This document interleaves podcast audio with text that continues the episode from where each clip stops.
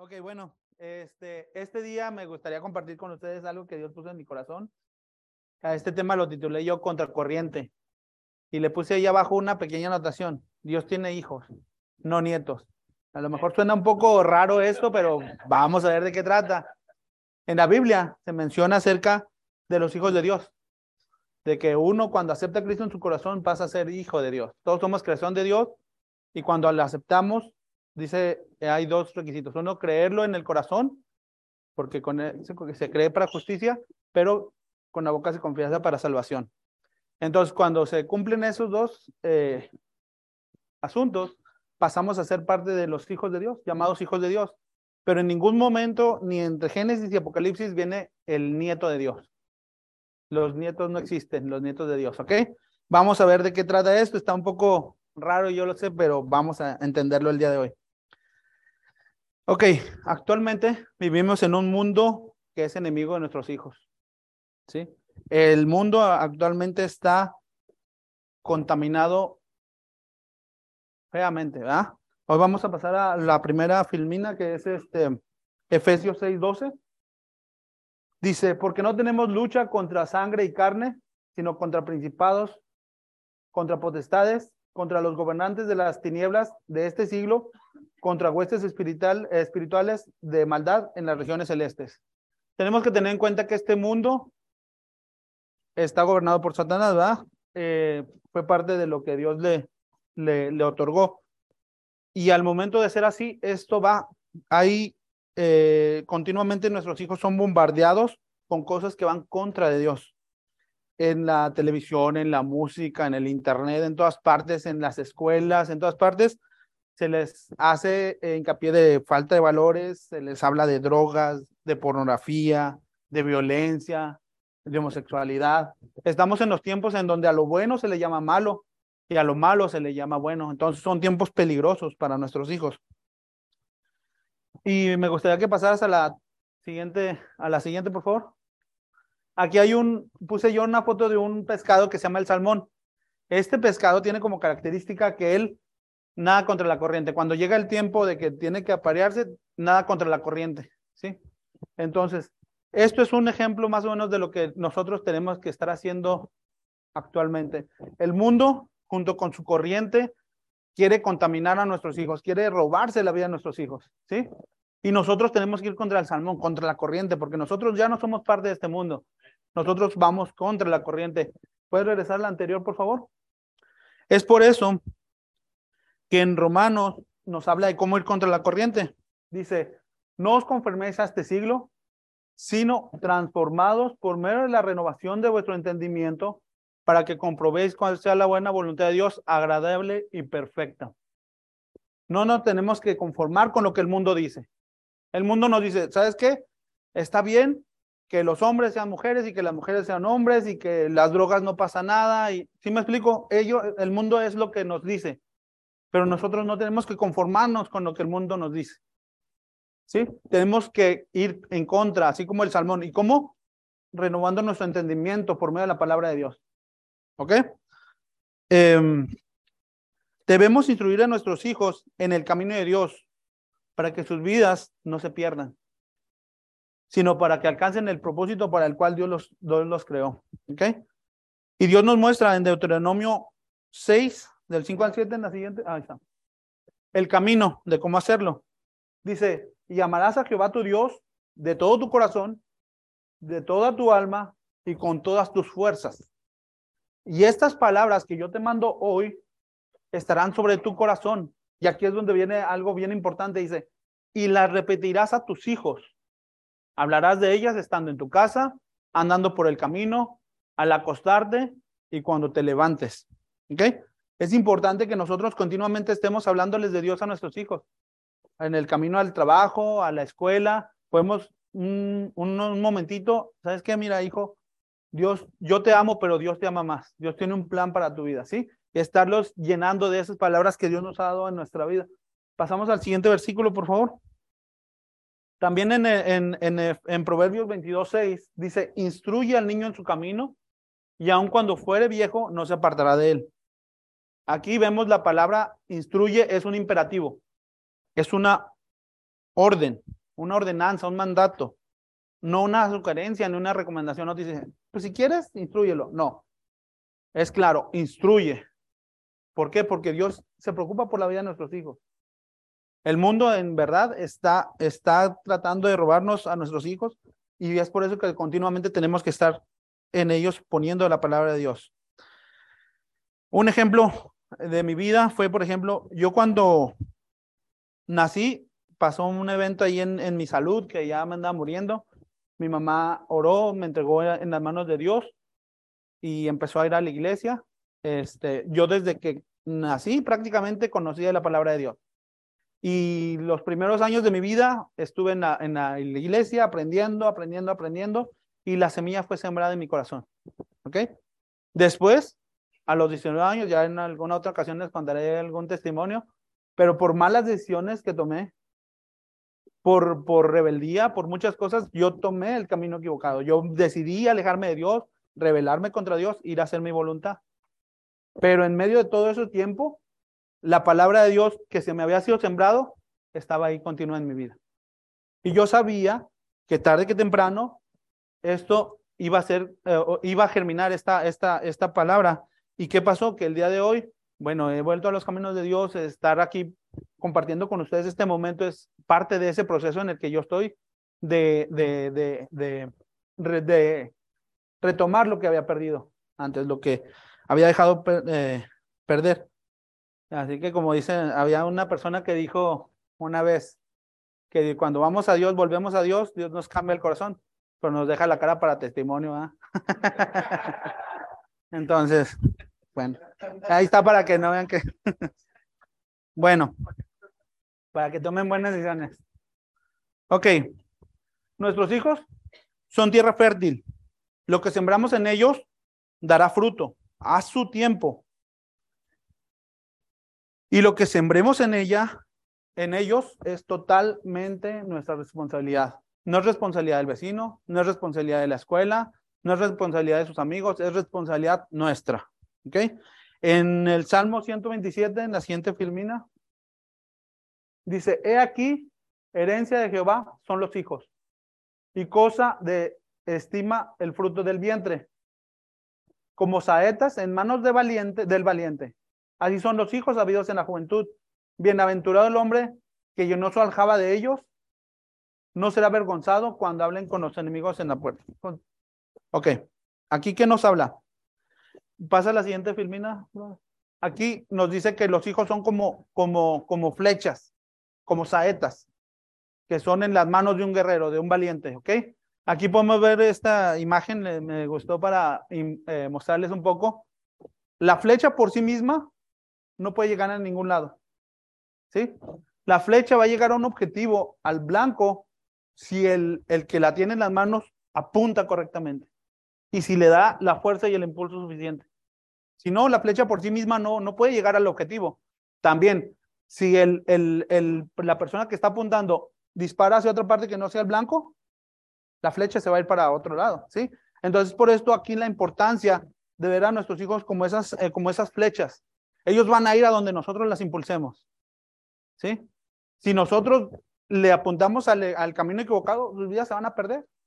O tal vez le estamos apuntando al lado correcto, al objetivo, pero no le estamos poniendo el impulso suficiente. No le estamos metiendo en ellos la palabra de Dios. No estamos eh, eh, dedicando a ellos tiempo para que puedan tener esas herramientas para que el día de mañana ellos puedan volar hacia su objetivo para el cual fueron creados. Ok. Eh, porque nosotros vivimos ahorita actualmente en un mundo lleno de pecado y degradación. Ellos, nuestros hijos, necesitan cimientos fuertes. ¿Sí? Eh, ahí en Mateo 7:24 dice, cualquiera pues que me oye estas palabras y las hace, le compararé a un hombre prudente que edificó su casa sobre la roca, descendió la lluvia y vinieron ríos y soplaron vientos y golpearon contra aquella casa y no cayó porque estaba fundada sobre la, sobre la roca. Pero cualquiera que me oyere estas palabras y no las hace, le compararé con un hombre insensato que edificó su casa sobre la arena y descendieron lluvia, descendió lluvia y vinieron ríos, soplaron vientos y dieron contra, con ímpetu contra aquella casa y cayó. y fue grande su ruina. Si nuestros hijos los enseñamos a tener un fundamento en las cosas de Dios, fundamento en Dios, que Dios sea su, su fundamento, va a venir el mundo a quererlos golpear como esa lluvia, van a venir vientos, van a venir problemas, van a venir lo que sea, y ellos se van a mantener fuertes. Pero si nosotros no le dedicamos tiempo a nuestros hijos, no, no, no, no sembramos en ellos esa palabra, va a venir cualquier problema, va a llegar cualquier amigo, va a llegar cualquier muchacha y se van a ir, se van a perder. Es por esto la, la importancia de tener fundamentos bien fuertes en nuestros hijos. ¿Por qué? Porque Satanás anda como león rugiente. Veámoslo ahí en 1 Pedro 5, 8.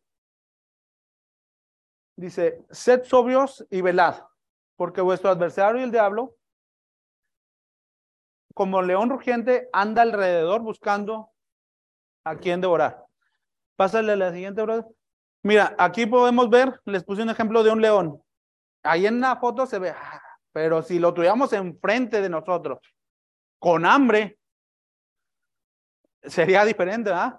Bueno, pues esta, esta, esta, esta imagen nos la puso Dios como ejemplo para que tengamos eh, la idea de cómo anda Satanás.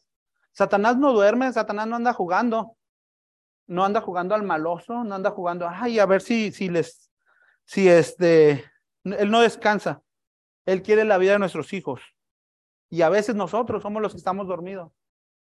A veces nosotros estamos jugando al cristiano, estamos jugando, ah, ay, hoy sí, pero, ay, no, es que hoy, hoy, hoy no, no tengo ganas de ser cristiano.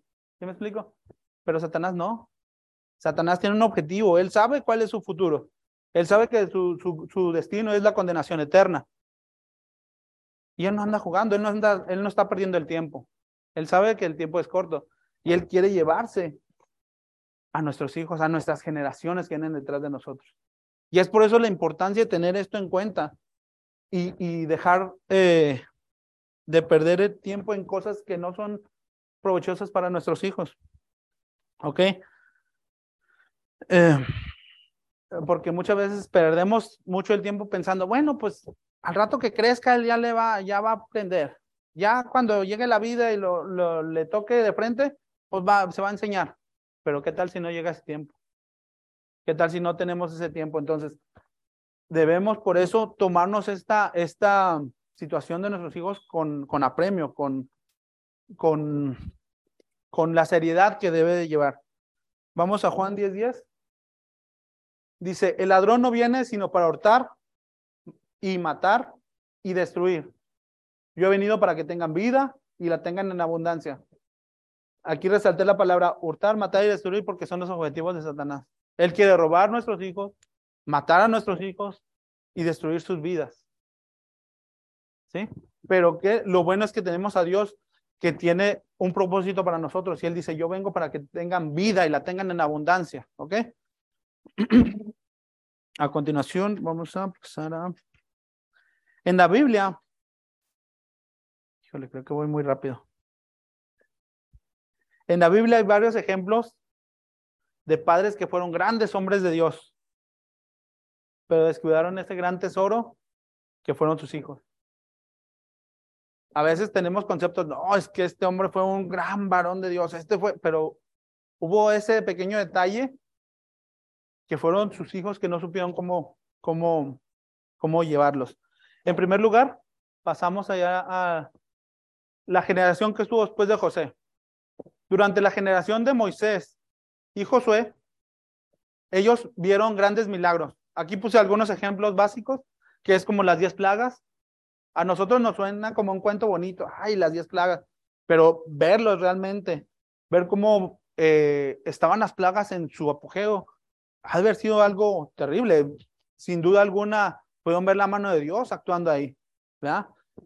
Eh, cuando abrió el mar rojo, cuando Dios abrió el mar rojo, que Moisés extendió la vara, eh, cuando tuvieron hambre y cayó maná del cielo, o sea, cosas que en este momento las veríamos y sería algo, wow, ¿no? Sería algo increíble. Bueno, todos ellos vieron todo esto. Eh, vieron que por el día iban Dios guiándolos con una nube y en la noche un torbellino de fuego. Vieron brotar agua de una roca. Nosotros lo vamos a decir, como agua de una roca, pero ver realmente que sale agua de una roca es algo muy impresionante. Dios habló en el monte Sinaí cuando subió Moisés a hablar con, con Dios. Ven que antes les había dicho que quería que todo el pueblo se reuniera para hablar Dios con ellos, pero al ver la, la magnitud del poder de Dios manifestada sobre ese monte, sé que había truenos y todo, dice que el pueblo temió y mandaron a Moisés. La caída de los muros de Jericó es otro ejemplo de los milagros que ellos vieron. Pásale a la siguiente, brother. Aquí puse unos pequeños imágenes eh, como ejemplos, la del granizo, la de la langosta, la de la oscuridad. Fueron cosas que ellos, nadie se las contó, ellos la vieron con sus propios ojos, vieron el poder de Dios manifestado por ellos. Ahí está cuando Moisés abrió el mar, o sea, no sé, yo me quedo impresionado al imaginarme la magnitud de ver ese milagro, o sea, totalmente dice que eran como paredes y ellos pasaron sobre lo seco en medio de un mar. Entonces, ver todo esto con sus propios ojos cuando Dios habló en el monte Sinaí, cómo estaba la presencia de Dios manifestada a tal punto que todos temieron y mandaron a Moisés. El torbellino de fuego, o sea, fueron cosas impresionantes, ¿verdad? Dale a la siguiente cuando cayeron las, los muros de Jericó, que con el simple hecho de tocar la trompeta y todo eso, unos muros tan fuertes, tan grandes que eran el, el orgullo de esa ciudad de Jericó, ellos se creían infranqueables, eh, eh, que no eran, que nadie los podía vulnerar, porque eran unos grandes muros, con el simple poder de Dios cayeron como si fueran cualquier cosa. Entonces, ellos pudieron ver todo esto, ¿ok? Ahora, Mm, mm, mm. Eh, vamos a jueces, a ver qué es lo que dice. Dice que después de, de, Moisés, dice, y toda la generación, después de Josué, y toda aquella generación también fue reunida con sus padres, o sea que toda esa generación murió. Acuérdense que la generación de Moisés murió con Moisés en el desierto. Solo entró Caleb y Josué a la tierra prometida de los que salieron de, Egipto. De ahí en fuera, toda la generación de Moisés había muerto. Después vino la generación de Josué, que también vieron todos estos milagros. Ellos fueron eh, participantes en primera persona de estos milagros. Dice, y se, y se reunieron con sus padres, murió esa generación y se levantó después de ellos, y se levantó después de ellos otra generación. Y aquí me, me impresionó ver esto, que no conoció a Jehová ni la obra que había hecho por Israel. Después los hijos de Israel hicieron lo malo ante los ojos de Jehová y sirvieron a los Baales. Dejaron a Jehová, a, Jehová, el Dios de sus padres, que los había sacado de la tierra de Egipto, y se fueron tras otros dioses, los dioses de los pueblos que estaban en sus alrededores, a los cuales adoraron y provocaron la ira de Dios. Dale, brother. Y dejaron a Jehová y adoraron a Baal y a Astarot, y se encendió contra Israel el furor de Jehová, el cual los entregó en manos de sus robadores que los despojaron y los vendió en manos de sus enemigos de alrededor. Y no pudieron ya hacer frente a sus enemigos. Por donde quiera que salían, la mano de Jehová estaba contra ellos para mal, como Jehová había dicho y como Jehová se lo había jurado. Y tuvieron gran aflicción. A mí me impresionó cuando vi esto en la Biblia. O sea, cómo los padres vieron los milagros en primera persona, vieron grandes cosas sobrenaturales el poder de Dios manifestado y sus hijos ni siquiera conocían a ese Dios, ni lo que Dios había hecho con ellos. Es algo impresionante. Bueno, a mí me impresionó mucho. Este. Eh, ok, dale la siguiente. El siguiente ejemplo que traigo yo aquí fue el profeta Elí. El profeta Elí era el sumo sacerdote de Israel, era un sumo sacerdote. Él fue también juez de Israel. Fue el sucesor de Sansón cuando, ¿se acuerdan la historia de Sansón? Que Sansón murió junto con los filisteos y todo eso. El siguiente juez fue el profeta Elí. Él fue el que instruyó al profeta Samuel. ¿Sí? El profeta Samuel fue un gran hombre de Dios. ¿Se acuerdan esa parte de la historia que está en en 1 Samuel 3? Ahí habla acerca de la vida de no, ese no está. Ese habla acerca de la vida de, Samuel. Cuando él estaba pequeño, dice que estaba, Elí se fue a acostar y de repente Jehová llamó a, a Samuel. Y dijo, Samuel, Samuel. Y Samuel se despertó y fue con el profeta Elí. Le dijo, ¿qué pasó? Tres veces. Hasta que le dijo, ¿sabes qué? No soy yo, es, es Jehová. Cuando te hablen, contéstame aquí. Y ya fue cuando Dios habla con, con Samuel y lo hace, le entrega pues como el ministerio, ¿verdad? Bueno, pues este hombre que, que, que fue un, un gran, un gran este, maestro para Samuel. Vamos a ver qué fue lo que pasó con sus hijos. Vamos a, él tenía dos hijos, dale la siguiente. Él tenía dos hijos, se llamaban Ovni y Fines. Sus dos, sus dos hijos, ¿ok? Y esto lo encontramos en 1 Samuel 22, 2.22. Dice que ya cuando Samuel era viejo, dice, pero, pero Elí, perdón, Elí, pero cuando Elí era muy viejo y oía de todo lo que, de lo que sus hijos hacían con todo Israel y cómo dormían con las mujeres que velaban a la puerta del tabernáculo de reunión. O sea, él no era inocente, no, no era ajeno a lo que estaban haciendo sus hijos. Sus hijos estaban cometiendo un gran pecado, que era dormir con las mujeres que velaban el, el tabernáculo. O sea, y él no era ajeno a lo que pasaba con ellos. él no era ignorante del pecado de sus hijos, de lo que sus hijos estaban cometiendo. ¿Cuál fue la consecuencia de lo que hacían sus hijos? Podemos verlo en el siguiente pasaje. En 1 Samuel 2, 29 al 34 dice, le está diciendo Dios a, a Eli, ¿por qué habéis hollado mis sacrificios y mis ofrendas que yo, te que yo mandé a ofrecer en el tabernáculo? Y aquí hay algo bien clave. Vean lo que dice ahí. Y has honrado a tus hijos más que a mí. Él puso primero a sus hijos antes que a Dios. Y ese también es un, un, un, un error muy grave. Engordándolos de los principales de las ofrendas de mi pueblo Israel. O sea, no lo, aparte de todo, los benefició de las cosas de Dios, pero ni siquiera se tomó el tiempo para, para instruirlos, ¿verdad?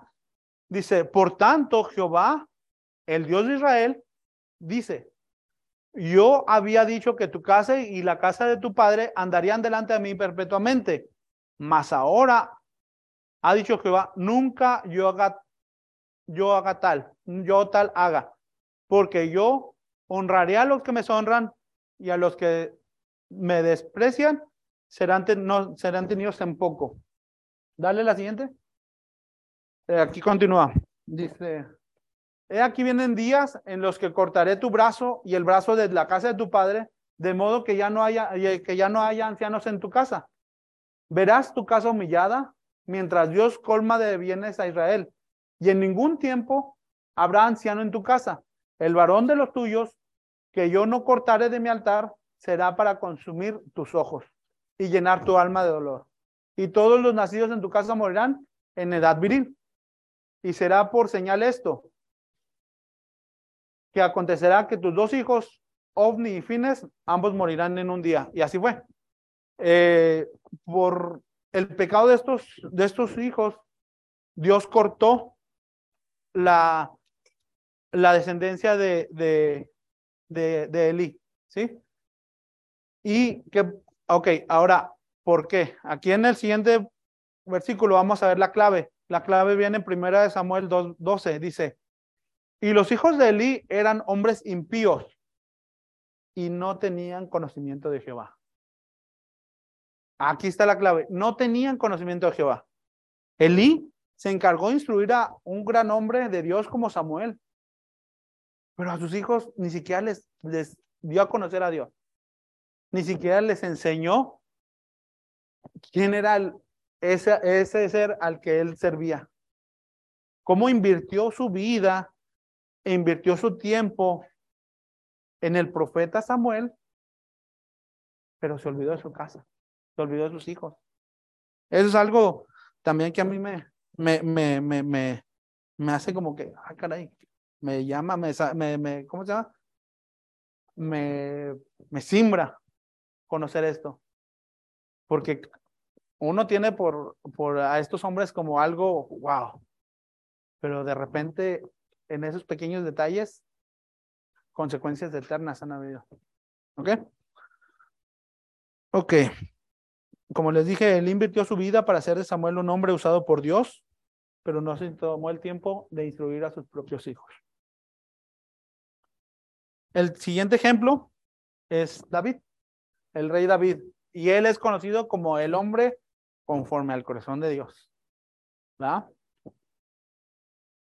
Y en este caso, podemos ver que David era un padre de mucho amor. Tenía mucho amor para sus hijos, muchos regalos, pero poca disciplina. Si no es que nada disciplina, ahorita vamos a ver. ¿Ok? Características de David. David era un rey, eh, era un rey justo, se le ve como un hombre valiente, un hombre apasionado, un guerrero, un adorador, un poeta, escritor. Y podemos seguir con la lista de características que tenía el rey David. Pero vamos a ver el otro lado. ok, como les comenté, era él conocido como un hombre conforme al corazón de Dios. Y esto lo vemos en Hechos 13:22. Dice, quitado este, les levantó por rey a David, hablaba del rey Saúl, de quien dio también testimonio diciendo, he hallado a David, hijo de Isaí, varón conforme a mi corazón, quien hará lo que yo quiero. Dios mismo se refiere a, a, a David como un hombre conforme a su corazón. Y es algo, sería para muy fenomenal que Dios me considerara una décima parte de un hombre conforme a su corazón, ¿verdad? Vamos a ver el siguiente versículo. En 1 Samuel 13, 14 dice, mas ahora tu reino no será duradero. Otra vez está hablando con el rey Saúl. Jehová se ha buscado un varón conforme a su corazón, al cual Jehová ha designado para que sea príncipe sobre su pueblo, por cuanto tú no has guardado lo que Jehová te mandó. Aquí podemos ver cómo a David, Dios mismo, no es que la gente lo considerara, Dios mismo lo consideraba un hombre conforme a su corazón. ¿Ok? Vamos a, a ver la siguiente. Em, ok, aquí les voy a tener que dar un poquito de contexto de lo que está pasando aquí. David, así como fue un hombre de Dios y todas estas características que vimos, también fue un hombre, un padre muy permisivo. Eh, Amón violó a su hermana Tamar. Y esto les voy a dar un poquito de contexto. Había, David tenía varios hijos. Uno de ellos se llamaba Amnón. Y una de sus hijas se llamaba Tamar. Dice que Amnón cayó enfermo de amor por Tamar. Dice que se enamoró y estaba enfermo y uno de sus amigos lo vio y le dijo, ¿qué tienes? ¿Qué te pasa? Dijo, es que estoy enfermo de amor. Y el, este le, le recomendó, ok, ¿por qué no haces un plan? Y le, le explicó este plan que llevó a cabo Amnón. Dice que le, le dijo, hazte pasar por enfermo. Haz que estás enfermo, que vete a, tu, a tu lugar y dile a tu padre David que mande a tu hermana Tamar ahí a que ella sea la que te cuida. Y así lo hizo. Y después cuando estaban ahí pasó esto. Dice, em, eh, y cuando ella puso delante de él para que comiese, se las puso la, comida, él asió de ella y le dijo, ven hermana mía, acuéstate conmigo. Entonces ella le respondió, no hermano mío, no hagas, no me hagas violencia, porque no se debe hacer así en Israel no hagas tal vileza. ¿Por qué? ¿A dónde yo iría con mi deshonra? Sí, es que la segunda parte viene el, ahí viene abajo en la cita, ahorita les. Dice, y aún tú serías estimado como uno de los perversos de Israel. Te ruego pues ahora que hables al rey, él no me negará a ti, mas él no la quiso oír, sino que pudiendo más que ella la forzó y se acostó con ella. Continuamos.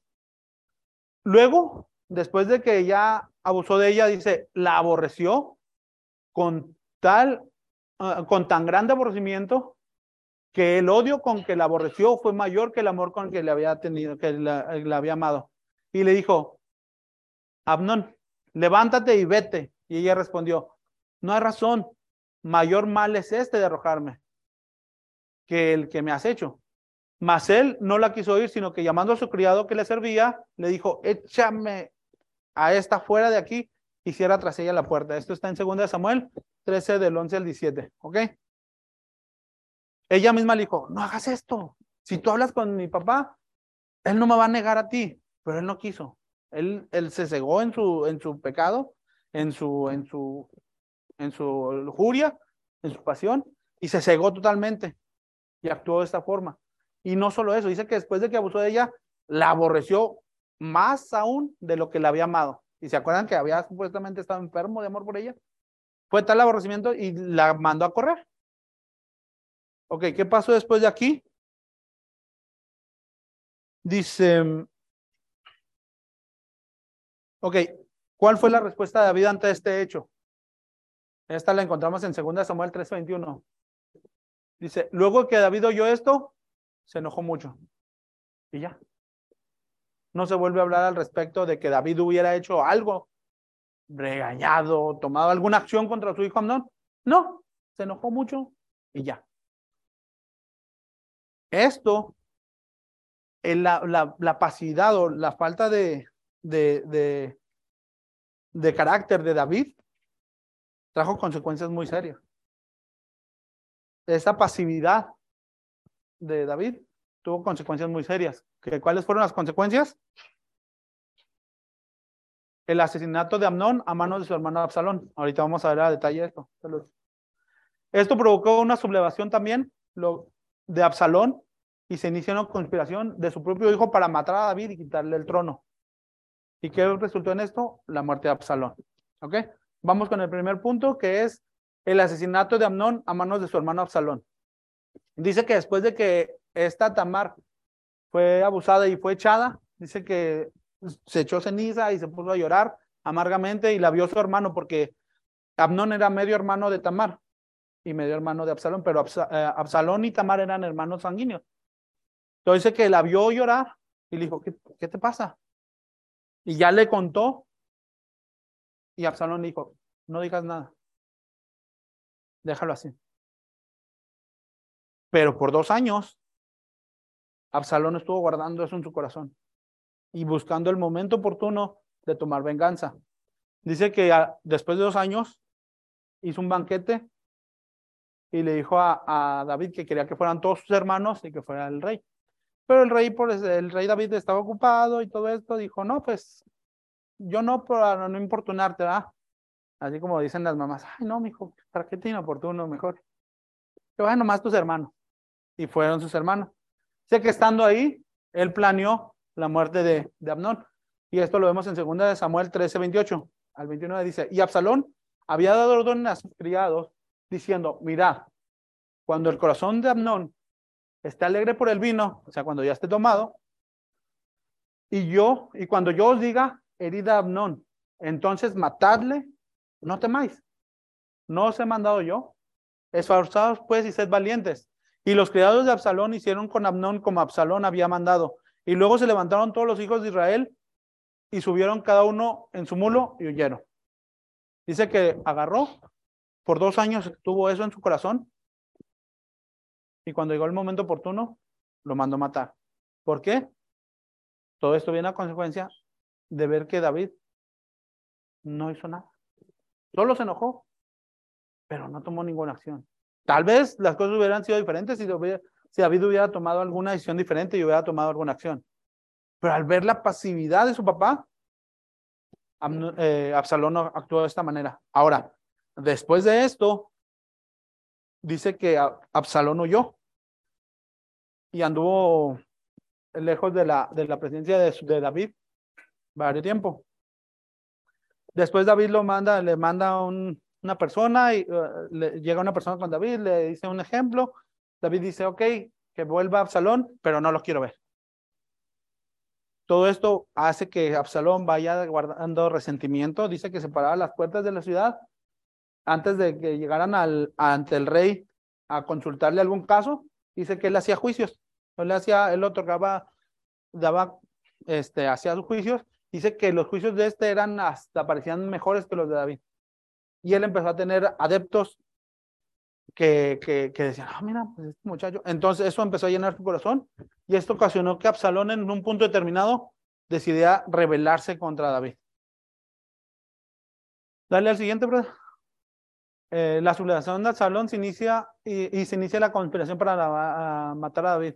Ok, después de que ya inicia todo esto, el mismo rey David en uno de esos pasajes, aquí puse este ejemplo nada más de cómo ya la gente tomó a ver a, David, después de ser el gran hombre y todo esto, dice que arrojando piedras contra David y contra los, todos los siervos del rey David, y todo el pueblo y todos los hombres valientes que estaban a su derecha y a su izquierda. Y decía así me maldiciéndole, fuera, fuera, ah, varón sanguinario, hombre de Belial. Jehová te ha dado el pago de toda la sangre de la casa de Saúl en lugar, en lugar del cual tú has reinado. Pero Jehová ha entregado el reino en manos de tu hijo Absalón. Y aquí has tomado en tu maldad, has sido tomado en tu maldad, porque eres hombre sanguinario. O sea, la misma gente, aquí puse este ejemplo para que vieran ustedes cómo era la, la perspectiva que la gente tenía de David. ¿Verdad? Bueno, esto llevó a Absalón a rebelarse contra David. Tenía por ahí un consejero que le aconsejó ir y tomar las, eh, porque cuando Absalón enfrentó a David, dice que David, en vez de, de, de, si hubiera sido algún enemigo, pues se tiene que plantar y pelear contra él. Pero al ver que era su hijo el que lo estaba atacando, dice que huyó, huyó, ¿ok? Al ver esto, Absalón, por consejo de uno de sus, de sus este, consejeros, entró al palacio, se acostó con las doncellas de ahí enfrente, en el, arriba del palacio, enfrente de todo ojo, todos pudieron ver la deshonra de David. Y esto ocasionó que ya después hubiera un conflicto y que esto desembocó al siguiente punto, que es la muerte de Absalón. Dice, ok, estaban en la batalla, en medio de la batalla, cuando de repente el, el, ejército o la gente de Absalón empieza a ir perdiendo y este, los, el ejército de David empieza a pelear contra Absalón, los van derrotando y cuando ya ve Absalón que está perdiendo, dice que sube un mulo y sale huyendo. Dice, y se encontró Absalón con los siervos de David e iba Absalón sobre un mulo. Y el mulo entró por debajo de unas ramas espesas de una gran encina. Absalón, como característica, solamente se cortaba el pelo una vez al año, lo tenía un pelo largo, así como el de mi brother. así que no ande a caballo en un bajo de una encina, porque. Este, y dice que iba debajo de una encina con su cabello largo, y dice que Absalón quedó suspendido entre el cielo y la tierra, y el mulo en el que iba pasó delante de él.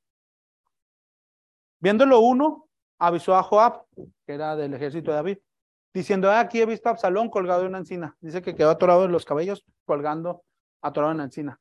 Vamos al siguiente versículo. Más adelante empiezan a discutir, dice, mátalo. No, no, porque David había dicho, ok, por favor, vayan y peleen, pero a mi hijo tráiganmelo a sano. No lo lastimen, por favor. Pero este, eh, eh, le dicen, ¿saben qué? Mátalo. Y dice, no, no, no, el rey David dijo que no. Entonces uno de sus hombres tomó esta decisión, dice, y respondió Joab, no malgastaré mi tiempo contigo. Tomando tres dardos en su mano, los clavó en el corazón de Absalón, quien estaba aún vivo en medio de la encina. Diez jóvenes escuderos de Joab rodearon e hirieron a Absalón y acabaron de matar.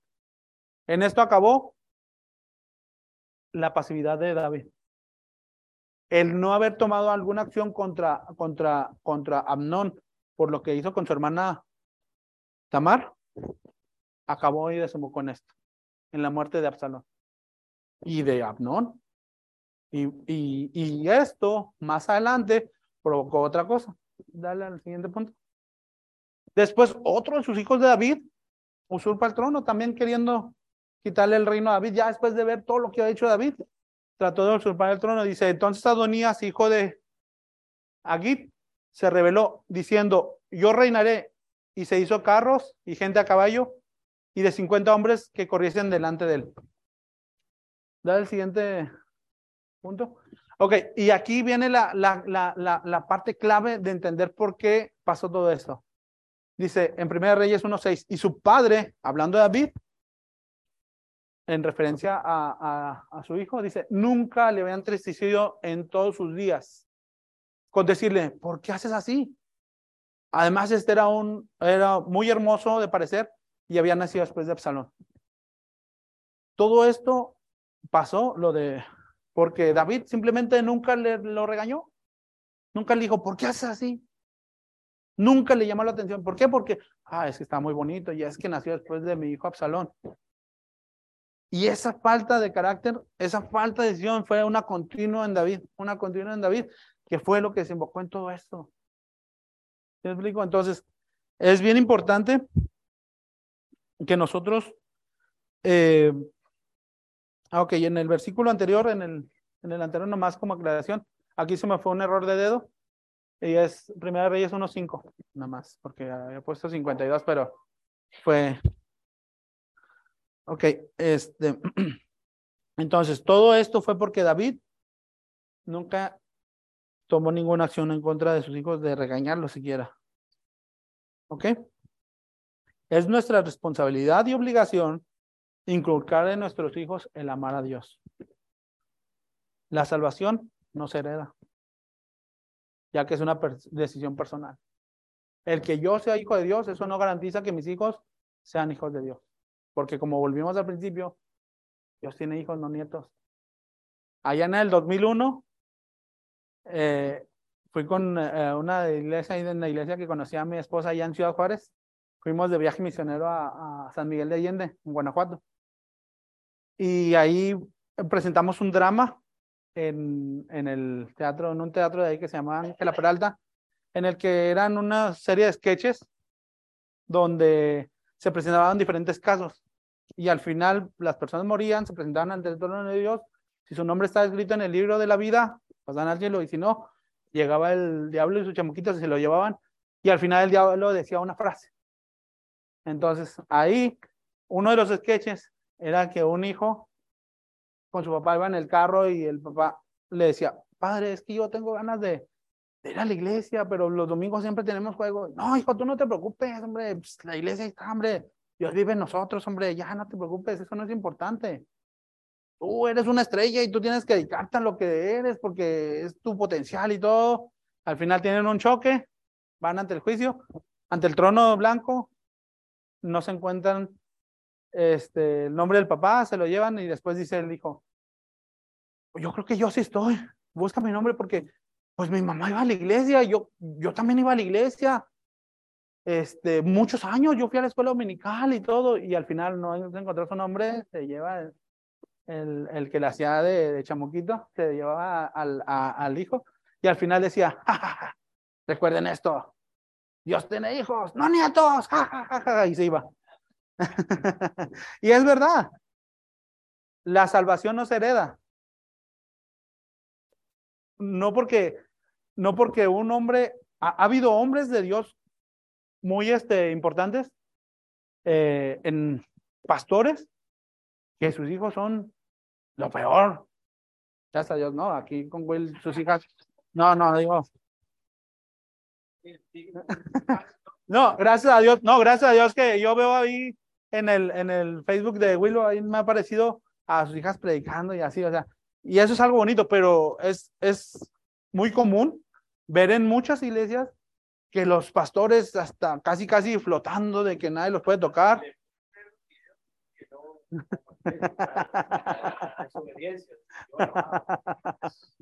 y este, y, y los hijos en drogas, los hijos robándose las ofrendas. Eh, eh, hay muchos casos así. El ser hijo de un hombre de Dios o un cristiano no hace que el hijo sea cristiano. ¿Por qué? Porque es una decisión personal. Me quedan cinco minutos. Ok. Entonces, ¿qué podemos hacer al respecto? Un ejemplo rápido viene en, bueno, cuando iban Israel por el desierto, dice que hubo un hombre que se rebeló contra Moisés hizo una rebelión, la rebelión de Coré. Dice que se rebeló, al final Dios vino, ¡fum! consumió a ese pueblo, a, a Coré y a su, a su familia y a los 200 que andaban con él. Dice que la tierra se abrió, se los comió. Y al día siguiente que terminó de pasar eso, dice que el pueblo murmuró contra Moisés. Entonces dice que Dios se encendió en ira y dijo, déjame que vaya y los acabe de una vez. Y dice que mandó a la, dice que empezó la mortandad entre el pueblo de Israel. Dice que, yo me lo imagino así como que todo el pueblo y de repente como si fuera pasando una, una ola y todos los que iban cayendo iban cayendo muertos. Y aquí encontramos esto en números, dice, mientras esto pasaba, dice, y dijo Moisés a Aarón, toma el incensario y pon fuego en el altar y sobre él pon incienso y ve pronto a la congregación y hace expiación por ellos, por, por, por las personas. Porque el furor ha salido en la presencia de Jehová y la mortandad ha comenzado. Entonces tomaron el incensario, como Moisés dijo, y corrió en medio de la congregación y aquí que la mortandad había comenzado en el pueblo. Y puso el incienso e hizo expiación por el pueblo y se puso entre los muertos y los vivos. y cesó la mortandad. Iba la mortandad avanzando, dice que corrió Aarón, hizo lo que David le, lo que Moisés le dijo, y dice que se puso entre los vivos y los muertos. Donde iba pasando la mortandad, ahí se paró él. Y en ese momento la mortandad paró. ¿Qué nos muestra esto? Esto es lo que tenemos que hacer con nuestros hijos. El mundo está tratando de robarnos nuestros hijos. El mundo quiere terminar con nuestras generaciones. ¿Y cuál es nuestro papel? Tenemos que pararnos enfrente de la brecha entre la vida y la muerte a favor de nuestros hijos. Em, en Deuteronomio 6, 6, del, 6 y 7 dice, y estas palabras, esto lo dice Jehová, estas palabras que yo te mando hoy estarán sobre tu corazón y se las repetirás a tus hijos y hablarás de ellas estando en tu casa, andando por el camino, al acostarte y cuando te levantes, lo que habíamos leído al principio. Es importante que nosotros estemos sembrando la palabra de Dios en nuestros hijos. Hay un versículo, el siguiente que me gusta mucho. Cuando yo estaba en la edad de la rebeldía, en la adolescencia, mis papás ya cansados de mí, de mi actitud y todo, me dijeron, ¿sabes qué, hijo? Siéntate. Me leyeron Deuteronomio 30 y viene un, es un pasaje muy bonito, donde Dios le está hablando al pueblo de Israel y le está dando las opciones. Y de ahí es lo que, esto es lo, lo que yo les quise compartir. Dice, y a los cielos, está hablando Jehová también, a los cielos y a la tierra llamo por testigos hoy contra vosotros, dice Jehová, que os he puesto delante de ti la vida y la muerte, la bendición y la maldición. Escoge pues, y, ah, ok, luego hace una pausa y dice, escoge pues la vida para que vivas tú y tu descendencia, ok. Dios dice, a los cielos y a la tierra llamo como testigos contra ti. No hay de que, ay, es que yo no sabía, contra ti, de que dice Dios, te pongo aquí el bien y la vida o la muerte y la maldición. Pero ¿qué nos dice? Elige, elige. Y aquí es donde nosotros tenemos que tomar esa decisión. Ahora, el amor de Dios obviamente es tan grande que dice, elige la vida para que vivas tú y tu descendencia. ¿Sí? Entonces, elijamos la vida, pero no solo nuestra vida, sino también la vida de nuestros hijos. Elijamos el bien y la vida para nuestros hijos. Tomemos buenas decisiones. Infundemos, eh, eh, eh, inculquemos en nuestros hijos el amor de Dios. El que sepan que Dios tiene un Padre amoroso que mandó a su hijo a morir en la cruz por ellos.